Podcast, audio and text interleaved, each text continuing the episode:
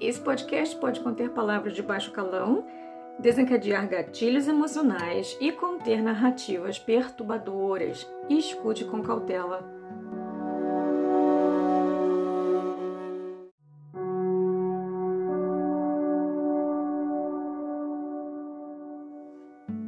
Esse podcast tem por objetivo informar, educar e expandir a conscientização a respeito das dinâmicas narcisistas do transtorno de personalidade narcisista em especial, das comorbidades que ocorrem nesses tipos de indivíduo. Se você sente que você precisa de terapia, por favor, procure por um profissional qualificado na sua área. As visões aqui representadas são minhas e não necessariamente são termos oficiais usados pelos conselhos de psicologia.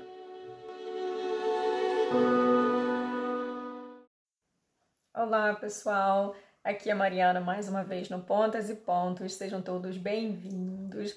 E hoje eu gostaria de conversar um pouquinho sobre pais emocionalmente imaturos e falar de um fenômeno que ocorre muito com pais de traços narcisistas, que vão dos traços até ao transtorno de personalidade narcisista ou com base no narcisismo, que é o caso dos borderlines, psicopatias, coisas e tal. Acontece muito é, dentro de famílias e a discussão aqui seria hoje se você passou por esse tipo de experiência é, e se você agora se encontra na função de ser pai e mãe de alguém.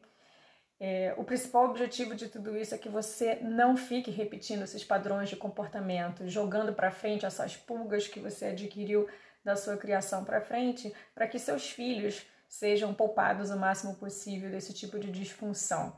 É, algumas pulgas que eu, por exemplo, é, adquiri ao longo da minha criação é, e não quero passar para frente, por exemplo, para que meu filho tenha ficar digerindo isso no futuro. Embora a gente saiba que nós né, vamos errar e nós não vamos fazer tudo da maneira perfeita que a gente achou que deveria fazer, mas a gente tenta o melhor possível para que a gente cause no futuro o menor dano possível e que a gente possa deixar aí para o mundo é, os filhos mais emocionalmente saudáveis que a gente conseguir deixar. E são essas pessoas emocionalmente saudáveis, bem resolvidas e é, com esse grande senso do que elas são e da importância que elas têm no mundo em que elas vivem e que vão fazer finalmente aí alguma diferença para o futuro, certo? Porque gente infeliz só vai passar para frente seus padrões infelizes e tornar os outros infelizes. Então, essa semana eu assisti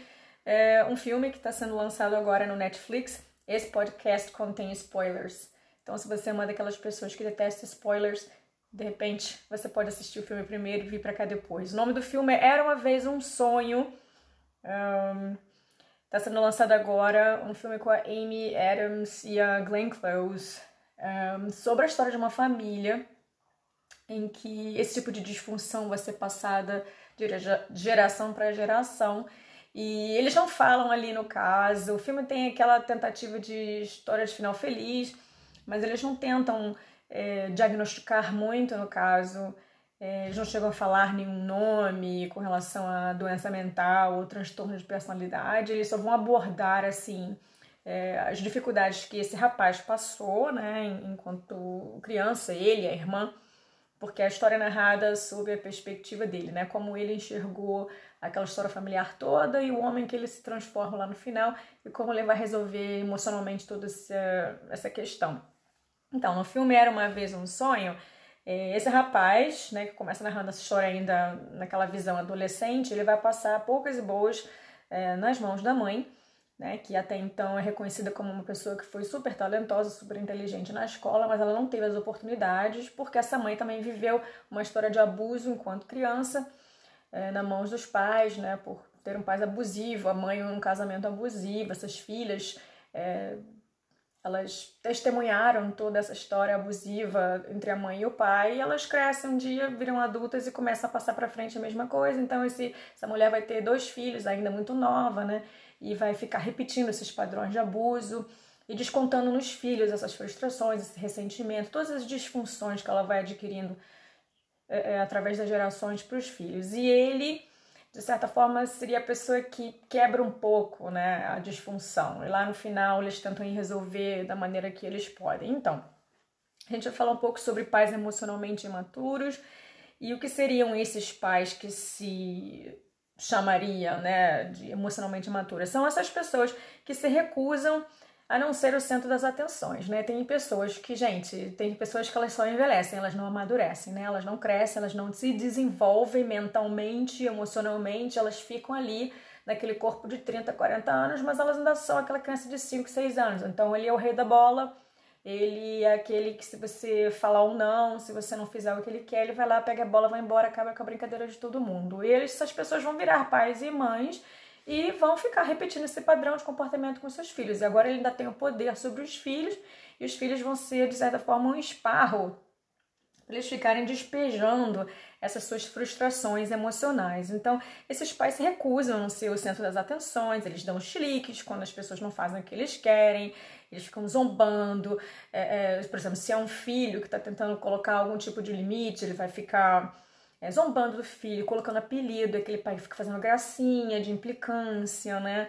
Eles não têm esse desenvolvimento emocional necessário para reconhecer como eles se sentem, se eles estão com raiva, se eles estão com medo, se eles estão frustrados, porque você, enquanto pai e mãe, a sua função é, pô, alguém me aborreceu, uma situação me aborreceu, eu tô aborrecido, eu tô com raiva, eu tô sem paciência, mas eu tenho que reconhecer como eu estou me sentindo, ficar de boas com como eu estou me sentindo e seguir meu dia cuidando dos meus filhos. Eu não posso, porque eu estou com raiva, porque eu estou estressado, porque eu estou com isso ou com aquilo, despejar toda essa minha carga emocional, toda essa frustração em cima das crianças, dos meus filhos adolescentes e achar que todo mundo tem que lidar com a carga emocional do que eu estou sentindo. Isso eu não posso fazer, mas os pais emocionalmente é, é, dependentes e imaturos vão ficar passando esse padrão para frente, né? Eles ficam presos nas suas próprias experiências, né? Só o que eles passam é que importa, só as suas dificuldades são difíceis, só os seus estresses são estressantes, só os seus medos dão medo.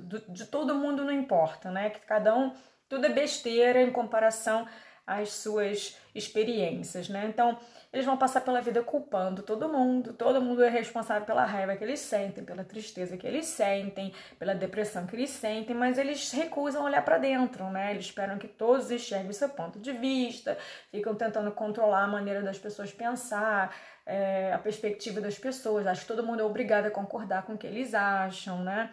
Então, você tem sempre que lembrar que o adulto da relação é você. Você que é o pai, você que é a mãe, não é o seu filho né, que é o adulto da relação, que tem que entender o seu estado emocional. É você que tem que entender o estado emocional do filho, e não ficar invertendo os papéis. Então, eles vão ficar, por exemplo, é, obcecados em tentar convencer o outro de que eles é que estão certo, né? Vai haver o tempo todo aquele tipo de disputa de poder, né? Eles têm que provar que eles estão certos o tempo todo. Muito comum nas dinâmicas é, de famílias narcisistas. Então, assim, um dos grandes cinco sinais que você pode ter um pai emocionalmente imaturo, dependente ou narcisista vão ser esses daqui. Os cinco a gente vai explorar um pouco mais a fundo. O primeiro sinal é a culpa é sempre dos outros, né? Eles nunca têm participação em nenhum problema. Claro que vão haver circunstâncias na nossa vida que as pessoas realmente vão nos ofender, vão tentar nos usurpar, vão tentar tirar alguma coisa da gente, vão fazer alguma sacanagem, mas nós, enquanto adultos, também temos participação nas dinâmicas em que a gente se enfia. Então, em algum momento da nossa vida, a gente também vai estar ali contribuindo para que alguém, alguma dinâmica não esteja dando certo, mas essas pessoas se recusam a enxergar que elas possam ter qualquer tipo de participação em qualquer tipo de problema. A culpa sempre é dos outros. Número 2. Esses pais sugam a atenção dos filhos o tempo todo. Se ele já virou, por exemplo, um filho adulto, já está entrando lá naquela fase adulta, e ainda mais agora na era dos telefones é, celulares e mídias sociais, esse pai não te deixa em paz. Ele liga toda hora, ele manda texto toda hora, mensagem toda hora, controla é, as suas mídias, quem tá lá, quem não tá, vira amigo dos seus amigos. Então, assim, existe uma linha muito tênue desses limites, né? É, fica, fica ali forçando uma barra de, de, de querer estar tá sempre ali, saber de tudo, e isso com o tempo não vai ficando uma coisa muito saudável, não é verdade? Número 3 esses pais não costumam ter amigos próximos, né? Essas pessoas não costumam ter amizades e quando elas fazem algumas amizades, elas não duram muito, porque são pessoas muito conflituosas, são voláteis, elas são difíceis de manter uma certa consistência nas suas relações, porque elas querem sempre estar certas, né? O errado é sempre o outro. E quem consegue, com o tempo, manter uma amizade com alguém que, por exemplo, nunca vacila, né? É só você que vacila, eu nunca vacilo. Então, assim, Fica difícil você conseguir realmente construir uma relação de amizade a longo prazo. Número 4, são pessoas que se ofendem com tudo, mas nunca pensam em como elas ofendem as pessoas, né? Então, você é aquelas pessoas que acham que você faz tudo de errado, a culpa é sempre sua, mas elas nunca veem o seu lado da história. Se você tentar é, é, abrir para elas que você está vendo algum problema no comportamento delas, que alguma coisa que elas estão fazendo não está sendo muito correta, elas vão dizer que não, vão dar seus chiliques, vão fazer suas vingancinhas e vão expor a famosa lista de roupa suja, né? Vão começar a listar todos aqueles problemas lá da época que você ainda foi óvulo fecundado, eles vão começar a tirar do saco para jogar na sua cara do porquê você é aquele filho ingrato, que você não faz nada para ele e coisa e tal. E isso vai ser uma dinâmica também muito comum dentro dessas famílias com pais narcisistas, né? E o item número 5 seria a parentificação.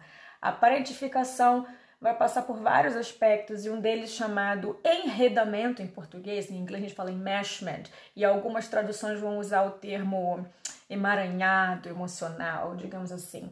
É aquela relação familiar incestuosa emocionalmente. Ela não tem nada a ver com a parte de sexualidade, ela tem a ver com incesto emocional no sentido de que não existe uma linha limítrofe entre o filho e o pai, né? O pai e a mãe acha que o filho é responsável por todas as suas emoções, né? Que o filho está ali para suprir essa sua dependência emocional. Então, isso vai ser muito problemático na cultura brasileira especificamente, na portuguesa, né? Em algumas, algumas culturas vão ser mais difíceis porque a família, o pai é rei, né? Você tem ainda aquela visão de que os pais são praticamente donos dos filhos, né? Em outras culturas não tanto porque vai ficar mais difícil o pai ter esse controle todo em cima do filho, a estrutura do cultural daquele país já não é feita dessa forma, então fica mais difícil você exercer esse poder todo em cima dos filhos. Mas na cultura brasileira, por exemplo, é muito comum, porque socialmente a família pesa muito, né? A família tem muito peso. Então, você falar qualquer coisa contra a sua família, é, é, um grande problema. As pessoas não estão muito abertas a ouvir que, por exemplo, você pode ter um pai psicopata, pedófilo. As pessoas têm uma dificuldade muito grande de enxergar que os criminosos podem, possam estar dentro das suas próprias famílias, né? Tem uma discussão também para o futuro, essa coisa de achar que o pedófilo do parque é sempre aquele estranho, né? Não é nunca o seu avô, não é o seu tio, não é o seu irmão, não é o seu pai. Deus me livre pensar uma coisa dessa da própria família. Quando na verdade nós sabemos 80% dos casos de violência sexual são praticadas dentro das casas por parentes da vítima, né? Isso também coisa para ser discutida aí no final. Então, assim, na nossa cultura existe um conceito de que o filho está em eterno débito com aquele pai, né? Ele vai poder ser manipulado com a culpa, com medo, com vergonha. O pai botou ele no mundo, o pai é o rei, a mãe é a rainha. Então, de certa forma, os filhos vão se criar dentro da, daquela dinâmica em que eles se sentem é, obrigados a manter os padrões socioeconômicos dos pais, né? Honrar pai e mãe, dar mais aos pais do que os pais puderam te dar. Então, você, aquelas coisas de ah, minha mãe sempre quis ter um filho advogado, aí posta aquelas fotos de formatura no Facebook. Minha mãe sempre quis ter um filho médico. E você, você que sempre quis ser esse médico, você sempre quis ser esse advogado, essa coisa ficar projetando nos filhos os seus sonhos, né? Não esquecendo de que sonho de filho é do filho. O pai não está aqui para ficar projetando o que ele queria ter sido nos seus filhos. Então, se você quis ser bailarina e não pôde ser bailarina, então fazer as pazes com isso, né? Se a sua filha quiser ser bailarina, tudo bem, vamos lá, vamos incentivar, vamos ficar felizes, mas você não pode querer obrigar esse filho, essa filha a cumprir esses sonhos, né? A, a botar para frente esses sonhos que você não conseguiu cumprir. Isso acontece às pencas na nossa sociedade, né? Aqueles filhos que se sentem na obrigação de cumprir pelos pais todos aqueles, seja lá pelo motivo que tenha sido, que o pai não conseguiu cumprir, e ele acha que ele vai ter que ser aquele grande homem, aquela grande mulher para poder honrar esse pai e essa mãe, né? Então, esses pais que usurpam as, as conquistas dos filhos, né? Eu vejo muito assim, começa a me dar quase uma brotuejo assim na minha alma, essa coisa de Claro que o pai e a mãe vai ter até um certo ponto muita influência na criação desse filho, mas chega um certo ponto da vida de um indivíduo em que ele vai começar a trilhar seus próprios caminhos, arrumar seus próprios círculos de influência, seus amigos, as pessoas com quem ele estuda, é, seu ambiente de trabalho. E essas conquistas vão ser desses filhos, né? Não é para você ficar eternamente achando que você é responsável por todo o sucesso desse filho. E aí aquele filho se forma lá com seus louros, né? Tiram todos os seus certificados e pais ficariam felizes de ter aquele filho cheio de sucesso, coisa e tal mas não se sentir dono do sucesso do filho, né? E você vê assim com muita frequência as pessoas postando mensagens assim: ah, parabéns, fulana, o fulano, não sei o que lá, conseguiu. Tipo assim, a mãe. É, que é detentora dos louros daquele filho, ou que se não tivesse sido por ela, aquele filho nunca teria conseguido aquilo. Pode ser que sim, pode ser que não. Você, enquanto pai e mãe, é obrigação sua realmente dar ao filho todos os recursos possíveis, na medida do seu alcance, para que ele consiga fazer as coisas que ele quer realizar e não o contrário, né? E não o filho ficar responsável por realizar os seus sonhos. Então, na nossa cultura, então, que tem toda essa estabilidade da segurança, né? Ainda nós temos um respaldo na lei federal, né? Em que é, de repente, pais abusivos, pais que torturam os filhos, fazem todas as truculências possíveis com os filhos, é, e se os filhos um dia resolverem é, se separar desses pais, deixar para lá, aí esse pai fica doente ou tem qualquer tipo de problema, o filho é obrigado a cuidar do pai mesmo assim, né? Então existe toda uma discussão aí que não está sendo feita nesse aspecto também, né? Você é obrigado a cuidar daquele que nunca cuidou de você, por exemplo. E a parentificação vai ser uma coisa muito grave dentro da família narcisista, porque vai ser uma das coisas mais difíceis de se quebrar para que essas pessoas não fiquem levando para gerações futuras essa raiva, esse ressentimento de não ter tido a própria infância, porque você passou a sua vida responsável emocionalmente e até logisticamente pelos seus pais. Então vai acontecer. É, esses pais não estão lá pra gente, né? Então muita gente acha que a obrigação do pai dar comida e teto sobre a cabeça, isso é o mínimo que você tem que fazer. Você botou uma pessoa no mundo, você tem que fazer das suas tripas coração agora para poder alimentar essa pessoa, vestir essa pessoa e colocar um abrigo sobre a cabeça dessa pessoa. Não vai ser possível para todo mundo, principalmente, né, de, devido às circunstâncias socioeconômicas do Brasil, as pessoas começam a se reproduzir, né, e sem, sem, sem pensar muito. Muitas pessoas estão na rua, elas não têm nem o que pensar, né? E fazer o quê? Para aqueles filhos que vão nascendo naquelas circunstâncias, é, não ficarem reproduzindo e passando isso para frente, né? Porque quais são as chances de uma criança que nasce na rua de não ter crianças no futuro que também vão estar na rua. Então, assim, socioeconomicamente, enquanto cultura, enquanto sociedade, o que nós podemos fazer para que isso não fique sendo reproduzido e levado para frente? Não é verdade? Então, vamos falar aí dos pais que ainda podem se sustentar e sustentar os filhos financeiramente, mas não estão lá, por exemplo, emocionalmente. Eles não estão lá quando os filhos precisam e muito pelo contrário.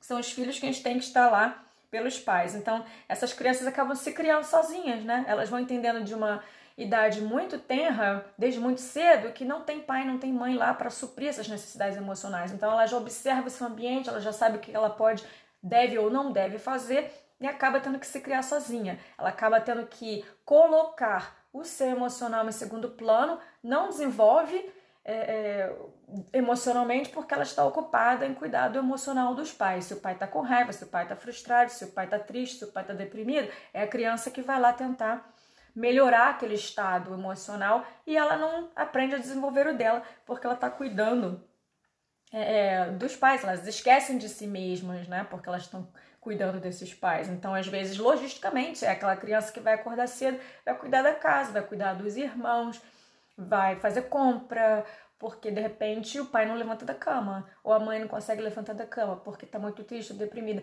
E aí a gente vai entrar numa outra discussão. Não importa a razão pela qual a mãe não consegue levantar da cama, não importa se ela eh, se ela tem uma doença crônica, não importa se ela tem um estado de depressivo muito profundo, não importa se ela, o pai, né, está se recuperando de alguma situação de, de vício, não importa. Para o cérebro da criança que está se desenvolvendo, vai fazer o mesmo efeito.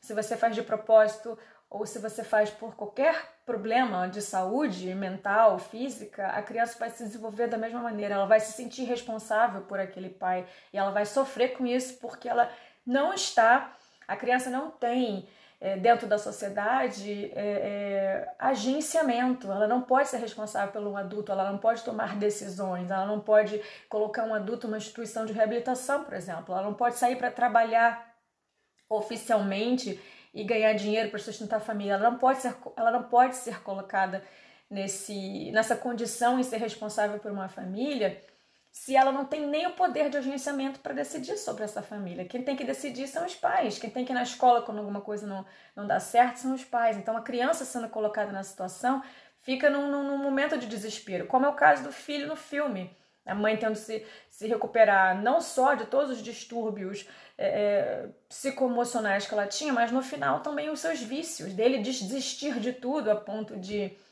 perder tudo, nunca conseguir andar para frente, nunca conseguir sair daquele, daquele ciclo vicioso, porque a mãe está sempre dependendo, porque a mãe vai fazer uma besteira, porque a mãe vai se drogar, porque a mãe vai parar numa reabilitação e fugir do hospital, ou vai brigar com todo mundo e ninguém suportar ela. Então, assim, esse tipo de situação que a gente não.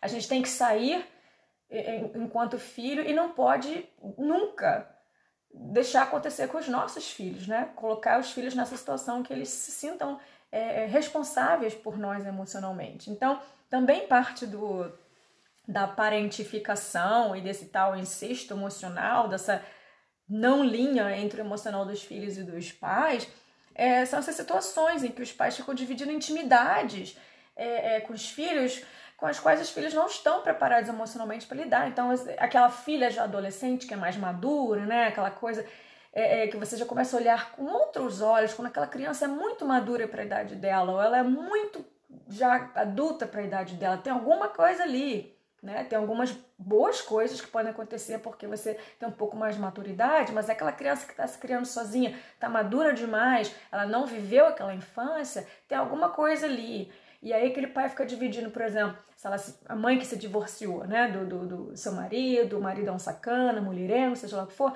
não é papel da filha ser sua confidente. Não é papel da filha adolescente ficar escutando suas intimidades, as, as sacanagens que o marido fazia, pai dela, né? Você ficar se colocando o filho nessa situação é, é, de ouvir é, coisas horríveis do pai, ou ficar contando histórias de encontros que você teve que não deram certo, relacionamentos que você tem tentado e não estão dando certo. O seu filho não pode ser confidente, ele não pode estar ali para suprir né, aquele emocional que aquele namorado ou namorada não está te dando, né? Não é papel dos seus filhos ficar fazendo isso.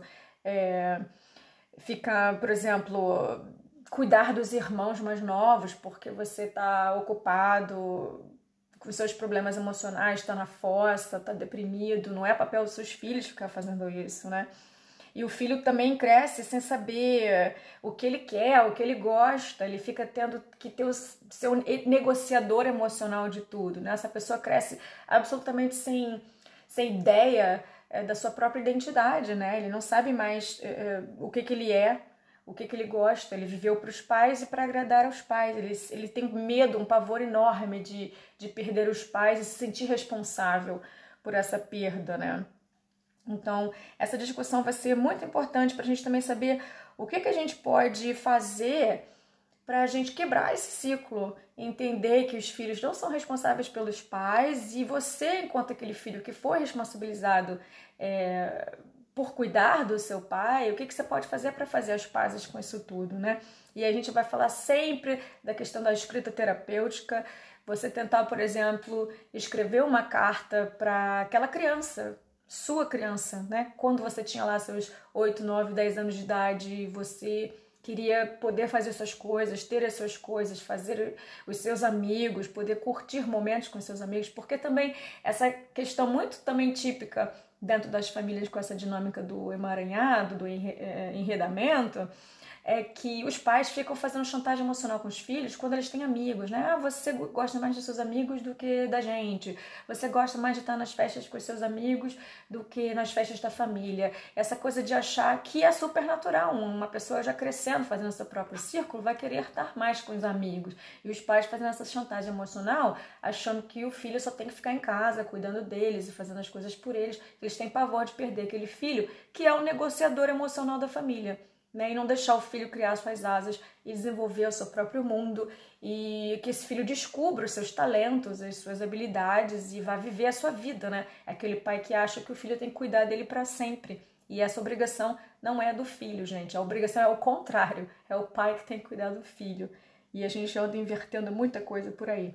Então esse filho vai ter que entender que não foi ok aquilo que ele passou, tentar escrever essa carta de todas essas frustrações, esse ressentimento. Não é para mandar carta, como sempre, a carta é só uma maneira de você poder reorganizar as ideias na sua cabeça e botá-la para fora. Que o que a boca não fala, o, que a boca cala, o corpo fala, não é assim? Se você é aquela pessoa que começa a engolir muitos sapos e ficar mantendo esses ressentimentos por muito tempo, elas vão se manifestar de formas psicossomáticas, né? Você vai começar a desenvolver certas doenças e aí você vai ter que dar um jeito de lidar com elas.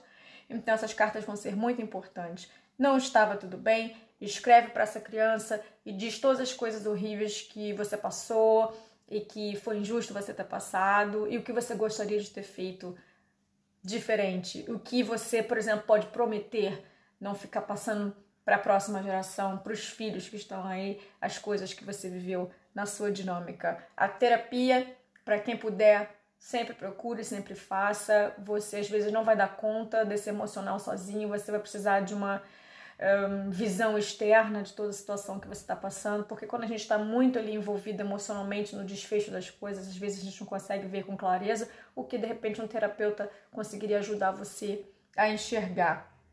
Então, lembre-se sempre que nós não podemos mudar as pessoas, principalmente pessoas do que sofrem de transtorno narcisista, pessoas que só pensam nelas e não enxergam os outros e só enxergam os seus pontos de vista. A gente não pode mudar essas pessoas, então a gente tem que fazer as pazes.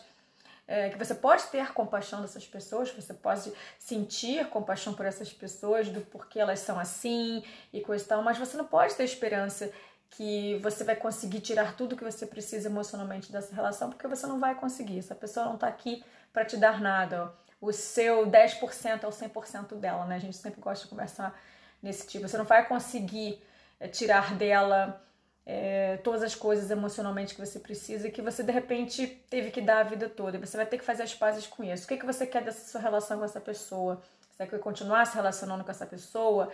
E se quiser continuar se relacionando com essa pessoa, você vai ficar bem com tão pouco que essa pessoa pode te dar e fazer as pazes com isso. Então, essa pessoa vai continuar na minha vida, mas é isso assim, só que ela pode me dar, tá tudo bem. Ou você vai ficar a vida toda correndo atrás do que essa pessoa não pode te dar, porque isso é uma receita para viver frustrado, já que essa pessoa não vai ser capaz de te dar. Seja o mais honesto possível consigo mesmo.